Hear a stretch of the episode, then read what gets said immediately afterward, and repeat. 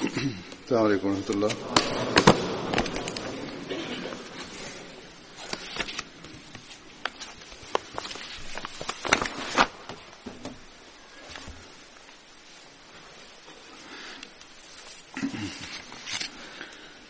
أن لا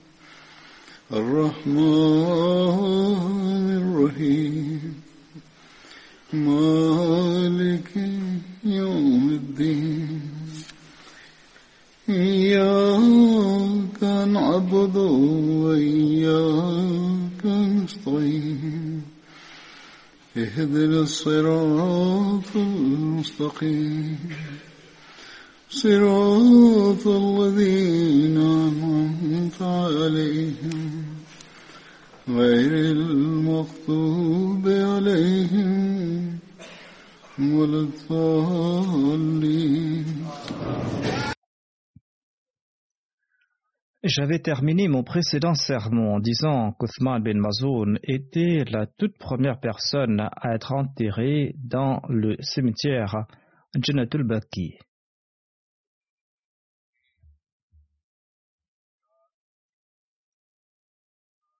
Voici quelques détails concernant l'établissement du cimetière Jannatul Baqi et ses débuts. Au moment de la venue du saint prophète Mohammed à lui à Médine, il existait déjà de nombreux cimetières.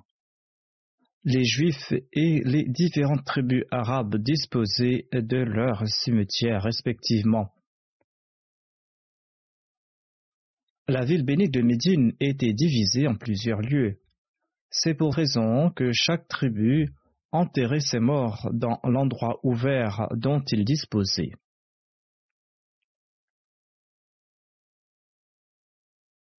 Kuba disposait de son cimetière qui était le plus connu, quoiqu'il ait aussi de petits cimetières dans l'endroit.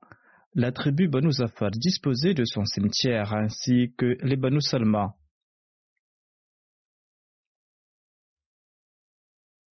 Les Banu Sarada avaient leur cimetière.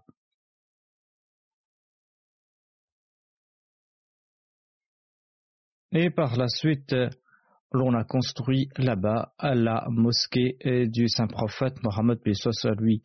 Sous quelques datiers, il y avait des tombes de certains polythéistes. Le cimetière Bakul Harkat était celui qui était le plus connu de tous parmi tous ces cimetières. Et depuis que le saint prophète Mohammed lui l'avait choisi comme cimetière des musulmans, jusqu'aujourd'hui ce cimetière a un statut particulier un statut qui demeurera pour toujours.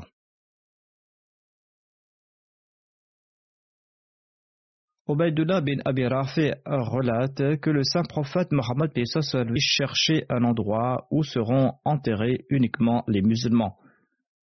Et pour ce faire, le saint prophète Mohammed lui avait visité plusieurs endroits. Baki ul Harkat a eu l'heure d'être choisi.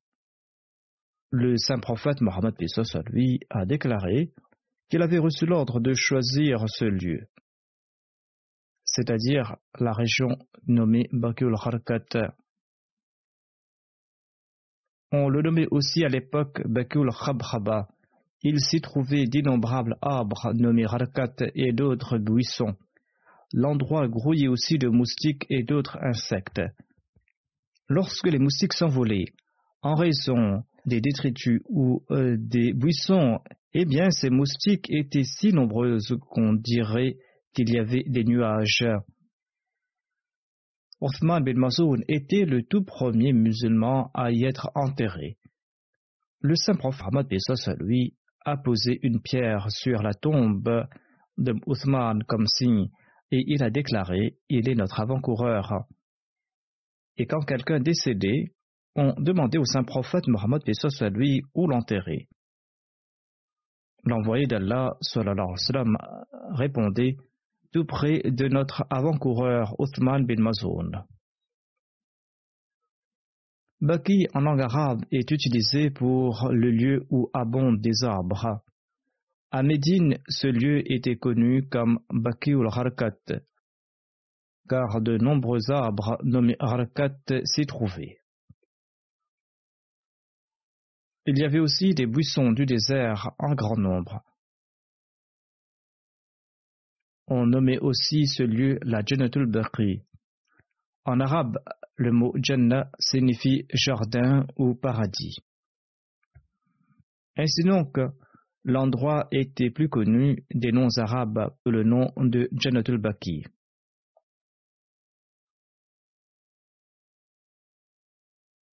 Ce commentaire a été présenté par Abdul Hamid. N'oublions pas que généralement les Arabes mettent leur cimetière à Jannat. Ainsi donc, ce cimetière était plus connu chez les Arabes du désert et de la campagne comme Maqaribul Mbaki.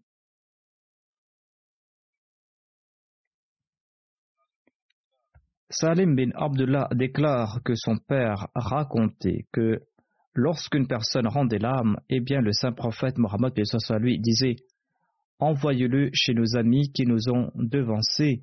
Othman bin Mazoun est un très bon avant-coureur de ma Ummah. Ibn Abbas relate qu'après le décès de Othman bin Mazoun, le saint prophète, paix lui, s'est présenté devant sa dépouille. Il s'est penché à trois reprises, il a relevé sa tête et il a déclaré à haute voix Ô Abu Saïb, qu'Allah te pardonne, tu as quitté le monde sans être souillé par les choses d'ici-bas.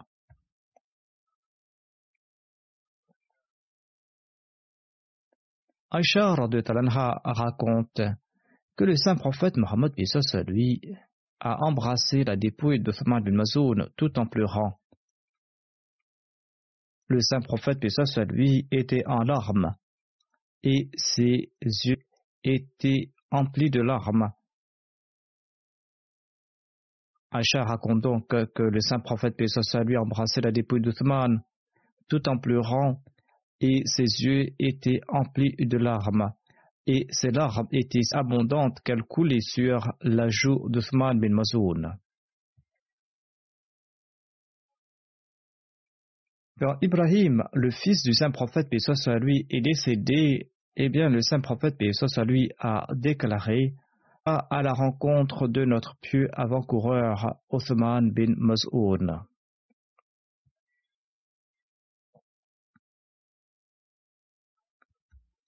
Othman bin Affan déclare que le saint prophète lui a dirigé la prière funéraire d'Othman bin Maz'oun. Et il a récité les takbirat à quatre reprises. D'aucuns affirment qu'on ne peut pas faire plus de trois takbirat, mais quatre takbirat sont aussi permises. Mutlib déclare qu'après le décès d'Othman bin Mazoun, sa dépouille a été sortie de sa maison et il a été enterré. Le saint prophète Mohammed lui a ordonné à quelqu'un d'apporter pierre. Mais la pierre était très lourde et la personne n'a pas pu l'apporter. Le saint prophète Mohammed lui s'est mis à sa place et il a retroussé ses manches.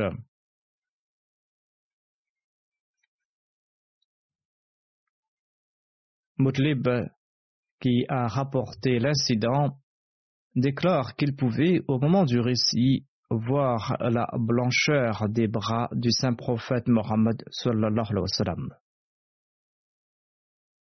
Il se souvenait très bien de l'incident et pouvait encore voir la blancheur éclatante des avant-bras du saint prophète Mohammed soit lorsque le saint prophète soit avait retroussé ses manches.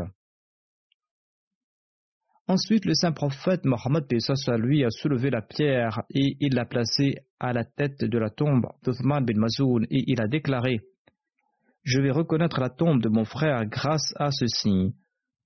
Je vais enterrer les membres de ma famille qui l'aideront à ses côtés. Ce récit est tiré du recueil de Sunan Abi Daoud. Hazrat Mizabashir Ahmad Saab a présenté quelques détails sur la mort d'Uthman bin Mazoun des détails que je présente ici-bas. Hazrat Mirza Bashir Ahmad Saib a évoqué les incidents de l'an 2 de l'Égypte en disant que vers la fin de cette année, le saint prophète Mohammed lui a choisi un cimetière pour ses compagnons à Médine. Ce cimetière a été nommé Janatul Baqi et les compagnons y étaient généralement enterrés. Le tout premier était Othman bin Maz'un. Il était d'ailleurs l'un des tout premiers musulmans. Il était quelqu'un de très vertueux. Il était un fervent adorateur de Dieu et il était de tempérament soufi. Après avoir embrassé l'islam, il a demandé la permission au saint prophète Mohammed d'abandonner le monde entièrement, de quitter sa femme et ses enfants, afin de se consacrer entièrement au culte de Dieu.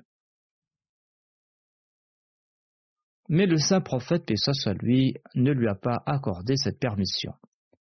J'ai évoqué quelques détails à ce sujet dans mon précédent sermon.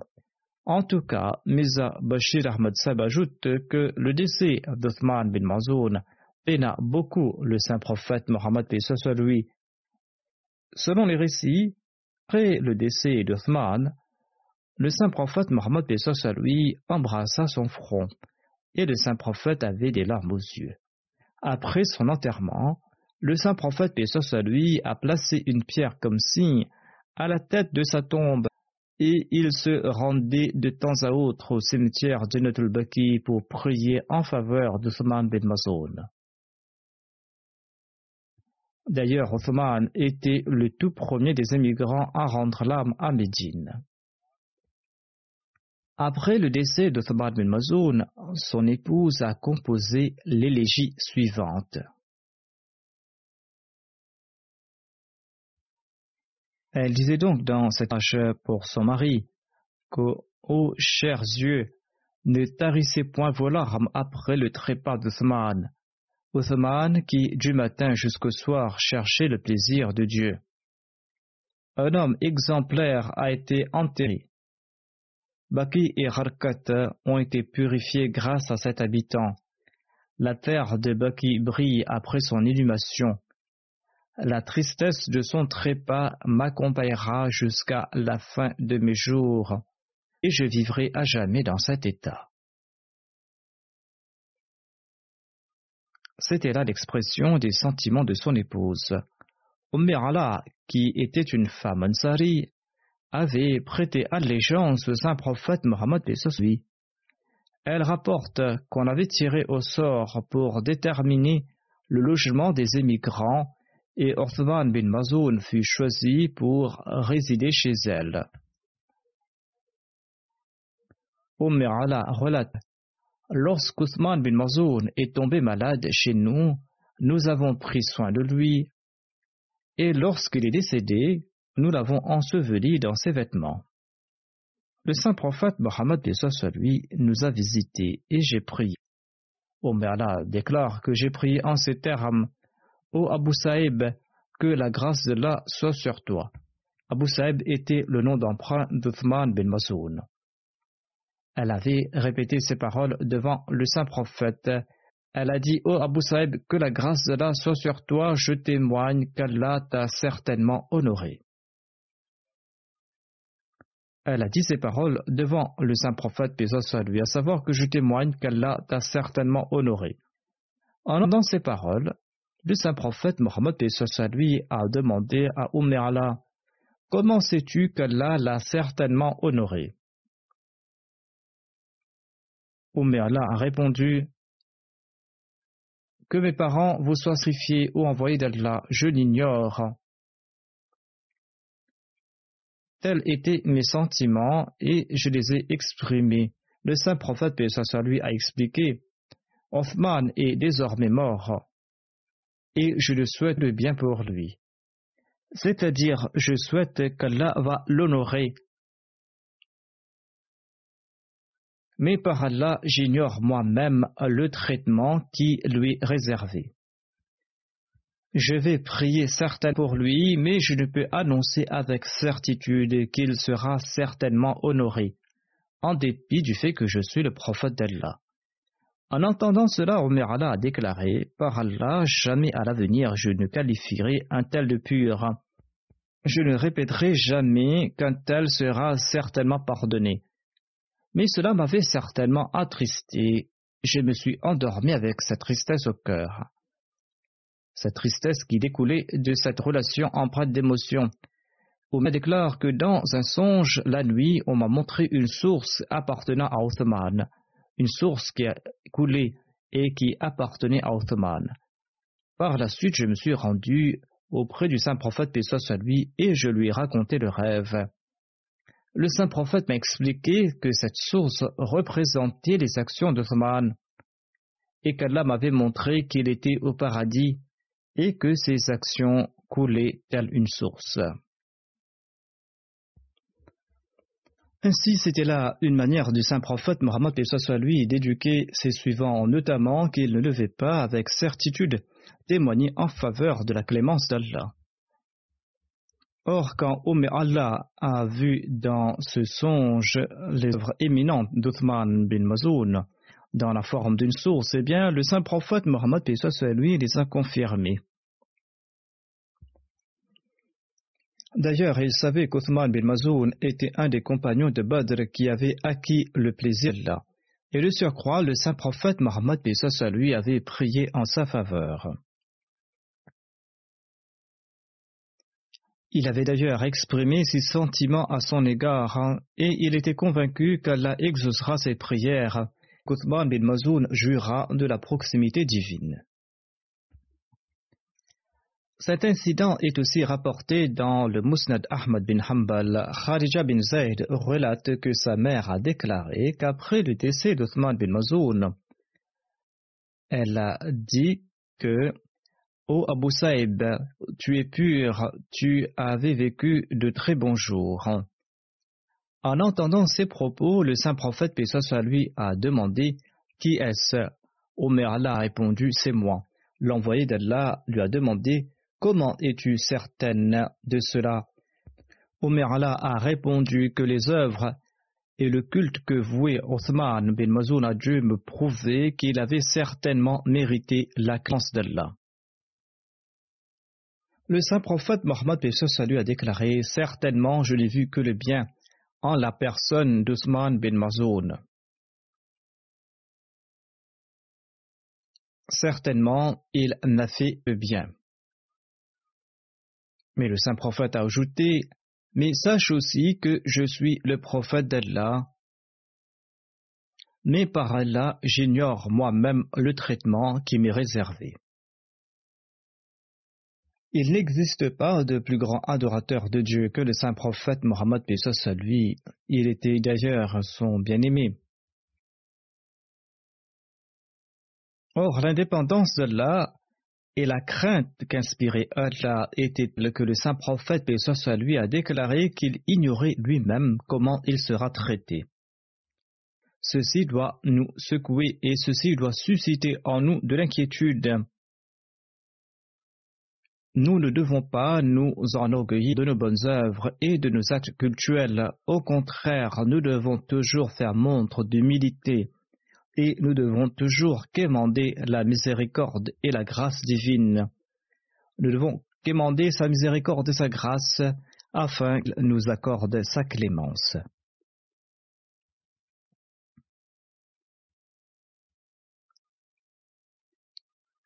Selon un autre récit de Musnad Ahmad bin Hanbal, Umirala relate Othman bin Mazoud est tombé malade quand il séjournait chez nous. Nous avons pris soin de lui jusqu'à son décès.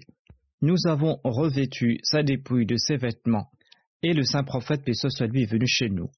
J'ai déclaré, ô Abu Saïb, qu'Allah te soit miséricordieux, je témoigne qu'Allah t'a amplement honoré. Le saint prophète Mohammed lui m'a demandé Comment sais-tu qu'Allah l'a honoré? Omer Allah a répondu Je l'ignore, ô envoyé d'Allah, que mes parents soient sacrifiés pour vous. Le saint prophète a expliqué Certainement, l'appel ultime, c'est-à-dire la mort, lui est venu de la part de son Seigneur, et je souhaite qu'Allah le traitera avec grâce. Or, en dépit d'être le prêtre d'Allah, j'ignore moi-même le traitement qui me sera réservé. Omer Allah déclare Désormais, je ne qualifierai personne de pur. Mais cela m'avait aussi attristé. Ensuite, elle a relaté son rêve au saint prophète Mohammed sallallahu alayhi wa sallam. Ce récit a été mentionné dans deux différents recueils de hadiths. Allah a exalté son statut et il était d'ailleurs accompagné des prières du saint prophète Mohammed qu'Allah ne cesse d'accroître son rang et que nous puissions nous aussi faire naître en nous ces pieux exemples. Le prochain compagnon se nomme Rab bin Sa'ad bin Abi Le père de Wahab se nommait Sa'ad et il appartenait à la tribu Banu Amir bin Louis. Il était le frère d'Abdullah bin Sa'ad bin Abi Sahra et sa mère se nommait Mahana bint Jabir et appartenait à la tribu Ash'ari.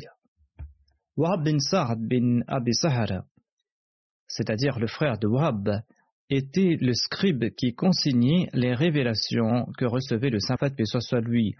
Mais par la suite, Abdullah bin Sa'ad bin Abi Sa'ad est devenu un apostat. Hazrat Muslim Maud explique ceci à son sujet. Il déclare qu'un des scribes qui consignait les révélations reçues par le saint prophète, soit lui, se nommait Abdullah bin Sa'ad bin Abi Sahar. Selon la Sirat al-Halbiya, il était le frère de lait d'Uthman bin Affan. Le saint prophète Mohammed lui le faisait venir quand il recevait des révélations.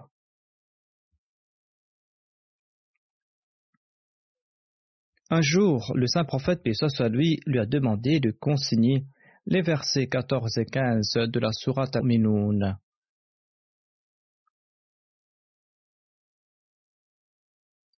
Quand le saint prophète Mohammed soit lui est arrivé à la partie du verset où il est dit Nous l'avons développé en une autre création, eh bien, c'est exprimé spontanément Aussi béni est Allah, le meilleur des créateurs. Il s'agit là du verset 15 de la Sourate Al-Mu'minun. Le saint prophète, Pessoa lui, a dit au scribe que la révélation se terminait par la phrase qu'il avait énoncée et qu'il devait le consigner. Le malheureux n'avait pas compris que telle était la conclusion naturelle de ce verset. Dans cette suite de versets, il s'est dit que le saint prophète a qualifié de révélation la parole qui était sortie de sa bouche il se peut que le Coran tout entier soit que des paroles du saint prophète, paix soit lui, qu'Allah nous en préserve. Il est ainsi devenu un apostat et il est retourné à la Mecque. Après la conquête de la Mecque, Abdullah bin Sarad faisait partie de ceux que le saint prophète, paix soit lui, avait condamnés à mort. Mais Othman bin Affan lui avait accordé sa protection. Voici quelques détails concernant cette protection qui lui a été accordée. Après la conquête de la Mecque, quand Abdullah bin Sa'ad bin Abissar a su que le saint prophète, paix soit lui, l'avait condamné à mort, eh bien, il s'est rendu chez Othman bin Affan, qui était son frère de lait, afin de lui quémander la protection. Il lui a dit Ô oh, mon frère, quémande la clémence du saint prophète, paix soit lui, en ma faveur, avant qu'il ne me fasse tuer. Ce récit est consigné dans Sirat Halbiya. Hazrat Muslim Maud explique qu'Abdullah bin Sa'ad bin Abissa s'était caché quelques jours dans la maison d'Uthman. Quand le saint prophète, paix soit lui, accepté l'allégeance des Mekwa, Othman bin Affan a présenté Abdullah bin Sa'ad au saint prophète, paix lui, et lui a demandé d'accepter son allégeance. Le saint prophète Mohammed soit lui a réfléchi quelques instants avant d'accepter son allégeance. C'est ainsi qu'il a embrassé l'islam de nouveau. Or, sa condamnation à mort était motivée pour d'autres raisons. Abdullah bin Sard avait fomenté les troubles ainsi que la sédition. Il n'a pas été condamné pour la simple raison qu'il était devenu un apostat. Ahmed Omar relate qu'après avoir quitté la Mecque pour se rendre à Médine, Wahab avait logé chez Kothum bin Hidam. Le saint prophète, paix soit lui, avait établi un lien de fraternité entre Wahab et Suwaid bin Amr. Et tous deux sont tombés à martyr lors de la bataille de Mauta, c'est-à-dire Wahab et Suwaid bin Amr.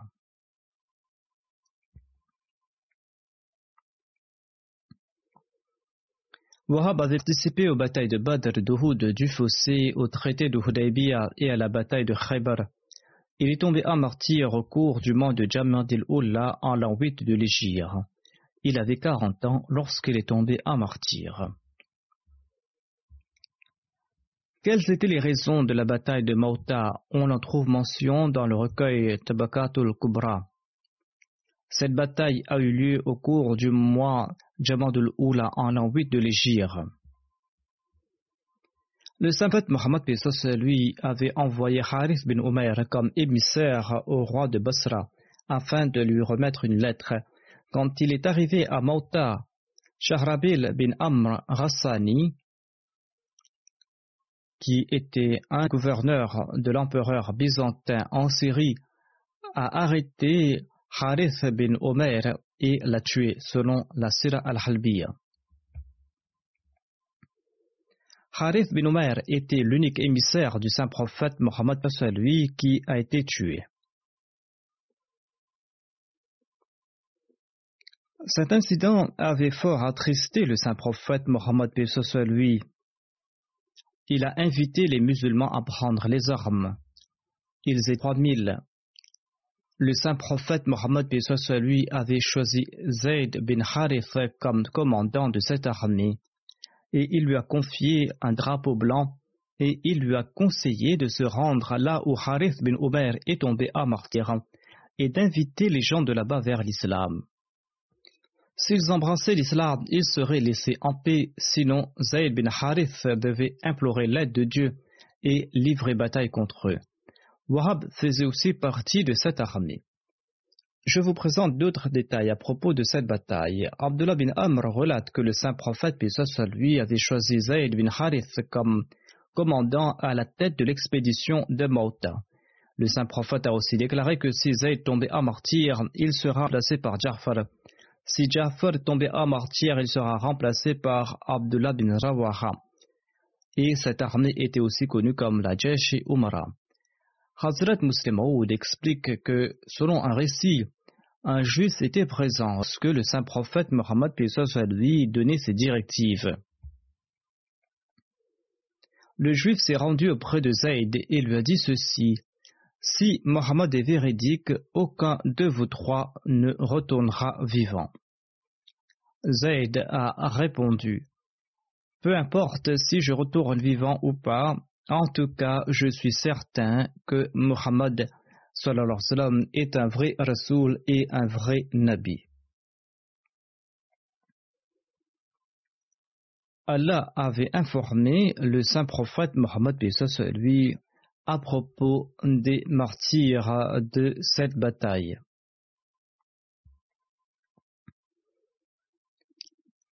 Anas bin Mad relate que le saint prophète Mohammed lui a déclaré Zayd a pris le drapeau et il est tombé à martyr.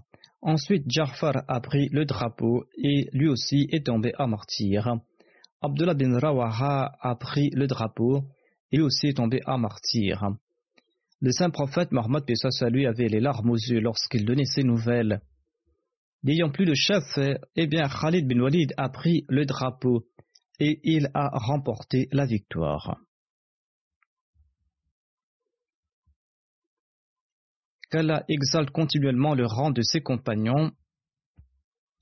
Après leur mention, je voudrais mentionner quelques personnes décédées récemment et dont je dirigerai la prière funéraire. Le premier se nomme Malik Mohammad Akram Sahab. Il était missionnaire et il est décédé hier le 25 avril à Manchester. Inna lillahi wa inna ilayhi raji'un. Sa dépouille est ici présente et je dirigerai sa prière funéraire à l'extérieur après la sola, Inshallah. Le défunt était né le 2 février 1947 à Malikwal dans le district du Gujarat. Il avait fait la baïra de son propre chef en 1961. Son frère aîné, Master Azam Sahab, était déjà Ahmadi et il avait fait la baïra. Le défunt a fait la baïra par l'entremise de son frère. Je me souviens d'un article écrit par le défunt. Il déclare qu'il était parti étudier Arabois et il avait fait la baïra par la suite et il a été touché par l'atmosphère de Rabois. En tout cas, après sa baïra en 1968, il a dédié sa vie pour servir la Jamaat. Après sa licence, il a eu son diplôme de Shahed et d'Arabi Fazil. Il a été affecté comme missionnaire en 1971. Le troisième calife avait célébré son nikah avec euh, Amatul Karim Sahiba, qui était la fille de Maulvi Abdul Basharat Abdul Ghafour. Son nikah avait eu lieu en 1970. Le défunt a servi comme missionnaire dans différents endroits au Pakistan et à l'extérieur. Au Royaume-Uni, il a travaillé à Oxford, à Manchester, à Glasgow, à Cardiff pendant environ 30 ans. En tout, il a servi pendant 48 ans. Au Royaume-Uni, il a servi pendant plusieurs années en tant qu'adjoint de l'Afsar Jalsaga. De 72 à 73, il a travaillé dans plusieurs endroits au Pakistan. De 73 à 77, il a servi en Gambie. De 77 à 79, il a servi à Karachi, au Pakistan. Ensuite, de 79 à 1980, il a travaillé à la Wakalet Tabshir Rabwa. De 80 à 83, il a servi en tant que principal du collège des missionnaires au Nigeria. Ensuite, il est retourné à Rabwa jusqu'en 89.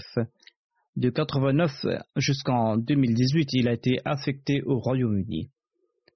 En 2007, il avait pris sa retraite en raison de son âge. Et il a été par la suite réembauché et il a servi jusqu'en 2018.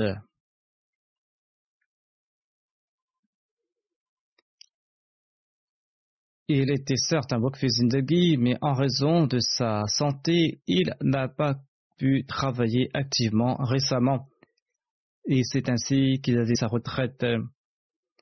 Mais il n'a pas servi que quelques mois uniquement. Ce n'était qu'au cours de quelques mois qu'il n'a pas pu servir activement et il a rendu l'âme en servant la communauté. La mère du Royaume-Uni relate que le défunt était un travailleur infatigable et qu'il faisait preuve d'une grande obéissance. C'était quelqu'un de très calme. Il accomplissait diligemment et honnêtement toutes tâches qu'on lui confiait et il envoyait immédiatement ses rapports. La mosquée d'Al-Ulama de Manchester a été construite lors de son affectation. Le défunt était très actif dans la collecte des fonds pour la mosquée. Atal Mujib Sahib écrit que Akram Sahib possédait de nombreuses qualités nobles et louables. Il était vertueux, honnête, très sincère, il était un fidèle Ahmadi. Il était un missionnaire passionné qui accomplissait sa mission avec grande passion. Il faisait preuve d'une grande obéissance à l'égard du califat et il était un serviteur de la communauté. Majid Salkotissa écrit que Malik possédait d'innombrables qualités. Être un serviteur fidèle du califat était une de ses qualités les plus notables. Il était passionné de tablir. Majid Salkotissab ajoute que durant ses études, il a visité notre village au cours des vacances. Et le défunt avait encouragé les autres à prêcher le message de l'Ahmadiyya. D'ailleurs, il se consacrait lui-même à la prédication. Il consacrait ses vacances à servir sous l'égide des Khuddam et des Ansar.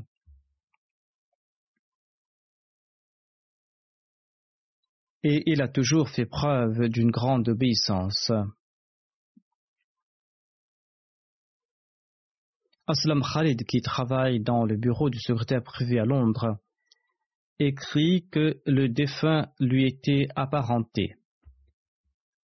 En effet, suite à son mariage, le défunt était son beau-père. Il commente que le défunt a conquis les cœurs des membres de la Jamaat là où il a été affecté.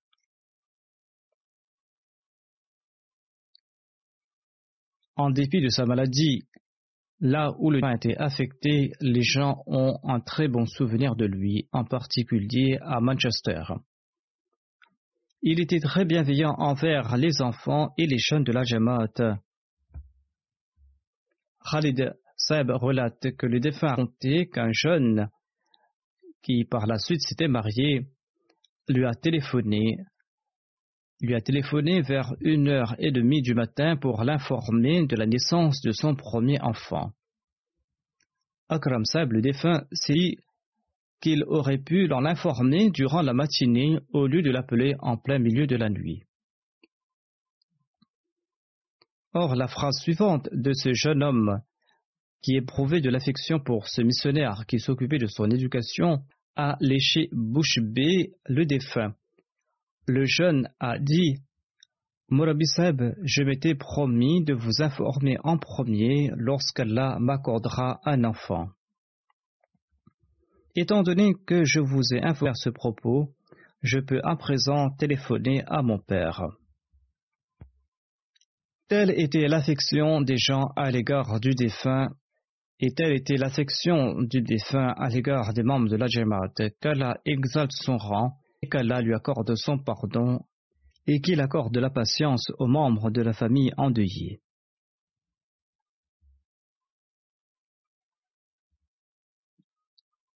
Je dirigerai sa prière funéraire en présence de sa dépouille intérieure après la soie. La deuxième prière funéraire sera celle de Chaudhry Abdus Shakur qui a servi comme missionnaire. Il était le fils de Chaudhry Abdulaziz Sahab Sialkoti. Il est décédé le 12 avril dernier. Inna lillahi wa inna ilayhi raji'un. Chaudhry Abdus Shakur est né le 10 novembre 1935 dans une famille Ahmadi. Son grand-père avait fait la Bayra en 1901. Mokaram Abdus Shakur avait passé ses examens de Shahed et de Molvi Fasil après son bac et il a dédié sa vie en juin 1956. Il avait travaillé comme dactylographe dans le département des Lefers avant de passer son examen de Molvi Fadil en 1962 et de Shahed à la Jamia Ahmadiyya en 1963. Il a été affecté dans le bureau de la Wakalet Mal Thani en juillet 63. Ensuite, il a servi dans différents bureaux arabois. Le défunt a été affecté en Sierra Leone en 1964. Il est resté là-bas jusqu'en 68. Il a servi au Ghana de décembre 70 jusqu'en décembre 73 et en Gambie de 1975 jusqu'en 1978. Il a servi au Libéria euh, de février 1980 jusqu'en avril 1986. Le défunt a servi comme amir et missionnaire en charge dans ces différents pays. En 1990, il a été nommé adjoint du Wakilul Tabshir. Il a servi comme adjoint du Wakilul Mal Thalith, comme secrétaire du comité sur les habitations et l'adjoint du Wakilul Ma'afani. En 1995, il a pris sa retraite et il a été réembauché par la 8. Et il a pris sa retraite en 2004 en raison de son glaucome.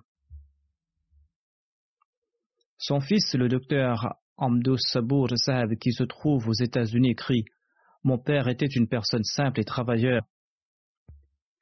Nous avons eu l'occasion de le voir à l'œuvre en train de transmettre le message et de s'occuper de l'éducation au Libéria où il a servi comme amir et missionnaire en chef. Il s'investissait beaucoup dans la préparation de ses sermons. Il faisait d'excellents sermons en tirant ses références du Saint-Coran, des hadiths, des livres de la communauté et des références bibliques. Il présentait le message aux chrétiens aux musulmans en se basant sur des arguments et il parlait de façon très aimable.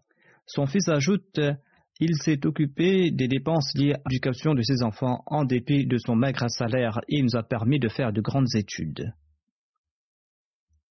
Mahmoud Tahir Sab, qui est le Qaïd Amoumi de l'Ansarullah au Pakistan, écrit ceci Le défunt rendait des services en silence. Il n'interférait pas dans les arts des autres et il donnait aussi de très bons conseils. L'adjoint du Wakil Tabshir écrit Le défunt était une personne très simple, une personne décente et pure. Le défunt avait une relation de grande fidélité à l'égard du califat et de la communauté. Haidar Ali Zafar, le vice-amir actuel de la Jamaat de l'Allemagne, écrit ceci. Abdou Shakur Seb possédait de nombreuses qualités. Il était quelqu'un de sincère, de simple, un travailleur infatigable. Il dépensait les biens de la communauté avec parcimonie. C'était quelqu'un qui était d'une grande piété et avait des principes. Il avait dirigé à merveille la librairie de la Jamaat de Libéria et à l'aide des revenus générés, il a fait construire une mosquée, une maison pour le missionnaire. Il a fait bâtir un petit complexe sur un tout petit terrain qui comportait une bibliothèque, une maison d'hôtes, une mosquée avec une partie pour les hommes et les femmes. Il y avait aussi une maison pour le missionnaire. Au cours de la construction de la mosquée, il aidait également les ouvriers. Le défunt a généré lui-même des revenus et il a fait construire une mosquée, un complexe et il travaillait avec les ouvriers. Haider al écrit en 86 Je l'ai su et j'ai mentionné lors des adieux la construction de la mosquée et de la maison du missionnaire en soulignant qu'il avait fait de grands efforts pour cela et on a apprécié les œuvres qu'il a accomplies. Mais le défunt a répondu en toute humilité avant moi, un missionnaire a eu l'opportunité d'acheter ce terrain, et Allah l'exalté m'a permis de bâtir cette mosquée. Maintenant, vous pouvez organiser des activités de tablier. Et nous avons eu l'opportunité de faire uniquement par la grâce d'Allah. Le défunt était un moussi, laisse derrière lui son épouse, deux filles et trois fils. Qu'Allah exalte son rang.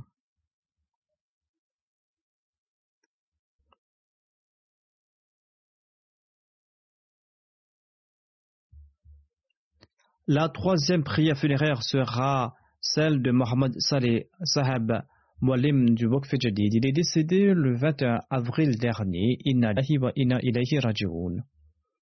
Son arrière-grand-père maternel, Nana Malikullah Barsh, était un compagnon du Messie premier d'Islam.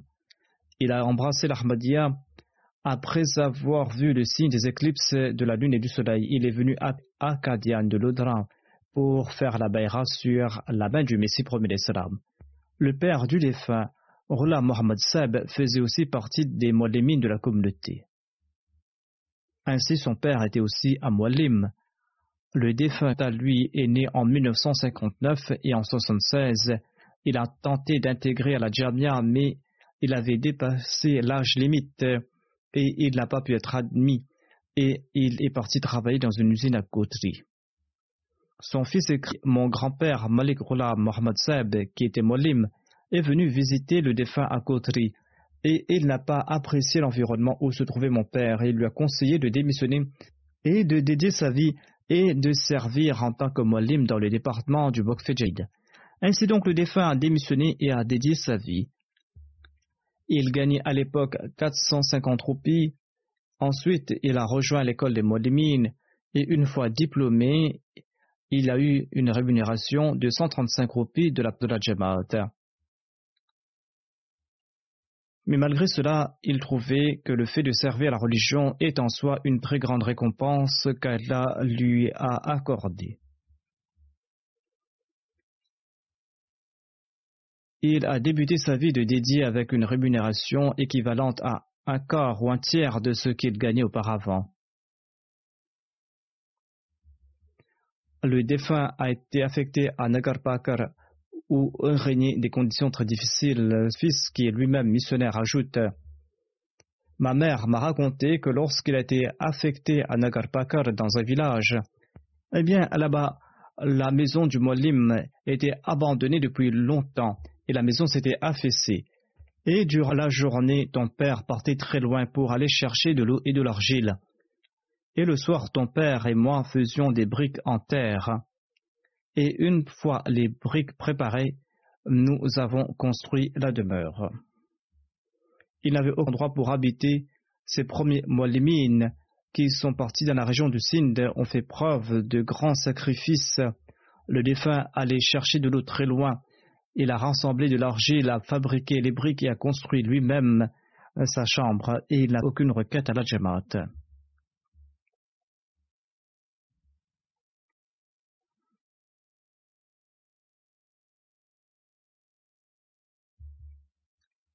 Son fils ajoute Il n'y avait pas beaucoup de commodité à Bakr, et lorsque les défunts assistaient à des réunions, ils profitaient de l'occasion pour prendre des vivres, des médicaments homéopathiques et diverses choses pour tout un mois, car il habitait dans un coin très reculé. Un jour, il est venu assister à une réunion et il s'était perdu en cours de route. C'est un endroit désert et les gens avaient pour habitude de suivre les traces de pas laissées sur le sable pour repartir chez eux. Ainsi, il n'a pas pu reconnaître les pas et il s'est trompé de chemin. Et il était accouru. Au Sindh, il fait très chaud et en raison de la fatigue, eh bien, il s'est évanoui. Et deux personnes montées à chameau sont passées par là et ils ont vu que quelqu'un était allongé sur le sable. Et lorsqu'ils se sont approchés, ils ont vu qu'il s'agissait du docteur. En effet, le défunt avait pour coutume de prescrire des médicaments homéopathiques aux gens de la région. Ainsi, il était connu comme le docteur. Et ces deux personnes faisaient partie de ses patients. Ils l'avaient reconnu. Ils lui ont donné un peu d'eau et ils l'ont amené au village où il a passé la nuit. Et le lendemain, ils l'ont ramené au centre. Son fils ajoute que les défunts enjoignaient ses enfants d'accomplir la sola. Il était régulier dans la prière Tarjud. Le jour où il s'aidait, il avait accompli la prière de Tarajud et il avait aussi réveillé sa femme. C'était quelqu'un de très jovial, quelqu'un de très aimant. Même si quelqu'un se comportait mal envers lui, il faisait toujours preuve de patience et ne répondait jamais à personne. Il était quelqu'un de très amical et il était très célèbre. En raison de son honnêteté, les gens laissaient leurs biens auprès de lui et dès qu'il y avait un conflit au sein d'une famille, il tentait de concilier les membres.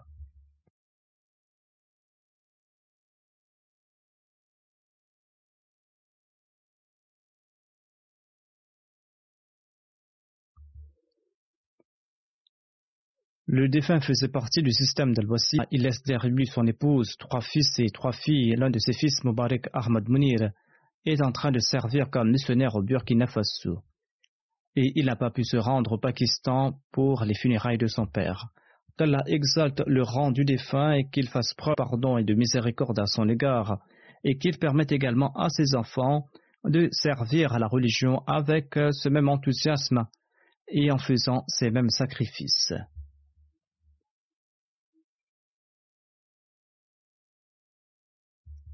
La quatrième prière funéraire sera celle de Momweshe Juma Saheb qui est résidé en Tanzanie il est décédé le 13 mars dernier. Inna lillahi wa inna ilayhi raji'un.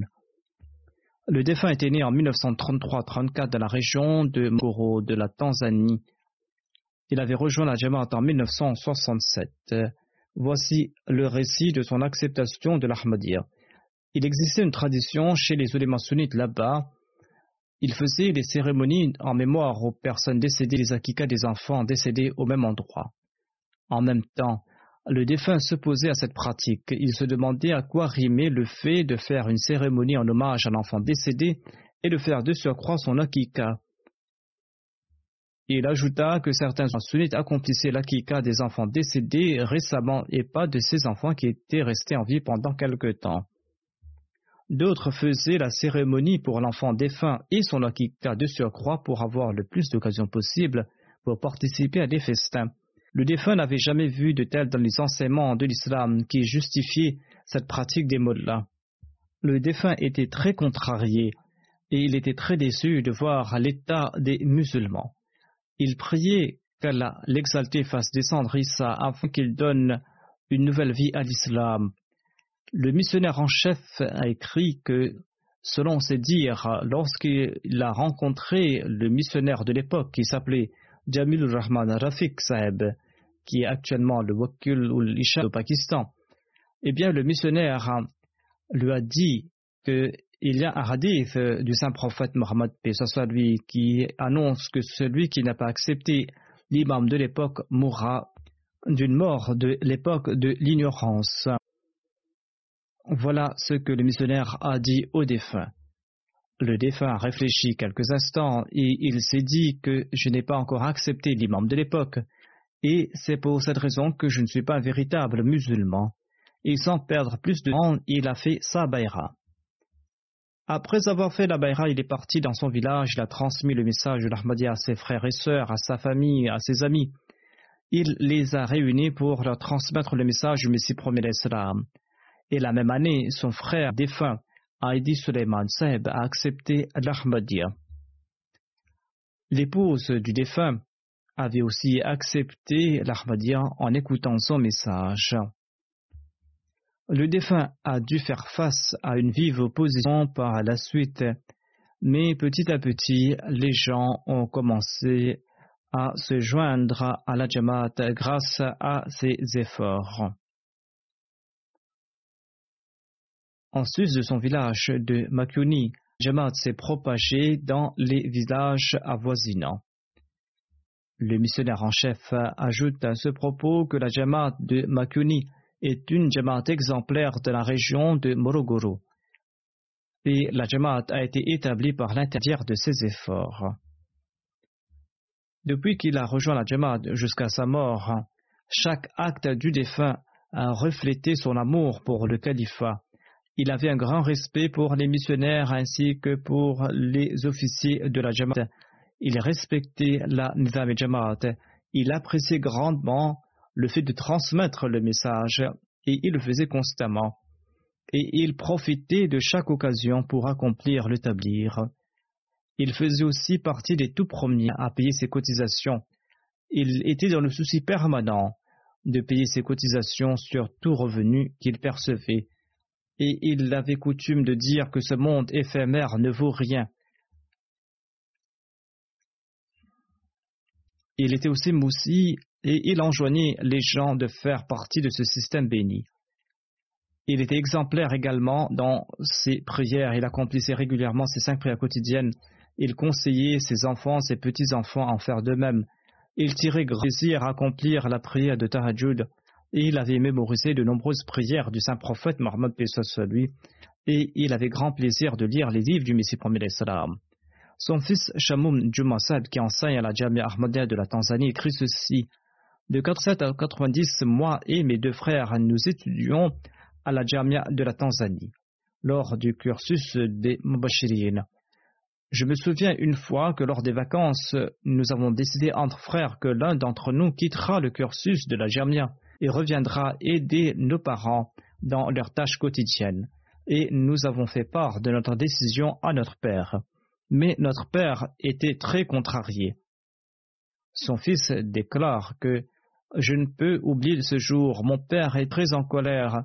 Il nous a enjoint d'avoir confiance en Allah et de continuer nos études à la Jamia et de ne pas quitter nos études. Il a insufflé un enthousiasme à servir la religion en ses trois enfants.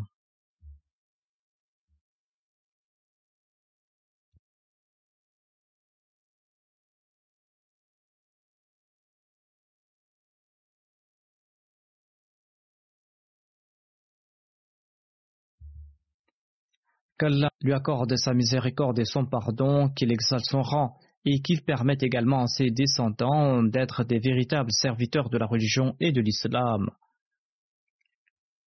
Comme je l'ai mentionné, je dirigerai la prière funéraire de toutes ces personnes. Il y a la prière funéraire en présence de la dépouille de Moleka Karam Je vais sortir pour diriger la prière funéraire.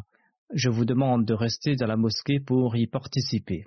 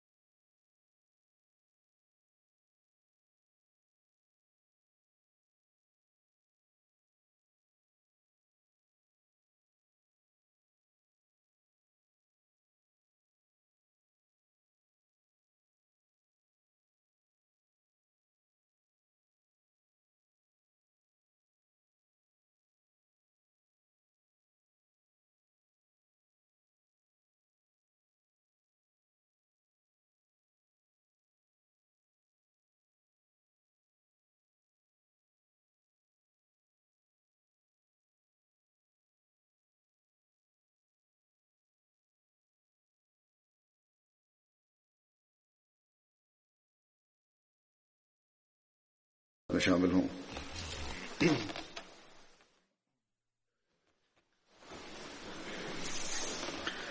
الحمد لله الحمد لله نحمده ونستعينه ونستغفره ونؤمن به ونتوكل عليه. ونعوذ بالله من شرور أنفسنا ومن سيئات أعمالنا من يهده الله فلا مضل له ومن يضلل فلا هادي له ونشهد أن لا إله إلا الله ونشهد أن محمدا عبده ورسوله عباد الله رحمكم الله. إن الله يأمر بالعدل واللسان وإيتاء ذي القربى وينهى عن الفحشاء والمنكر والبغي يعظكم لعلكم تذكرون. اذكروا الله يذكركم وادعوه يستجب لكم ولذكر الله أكبر.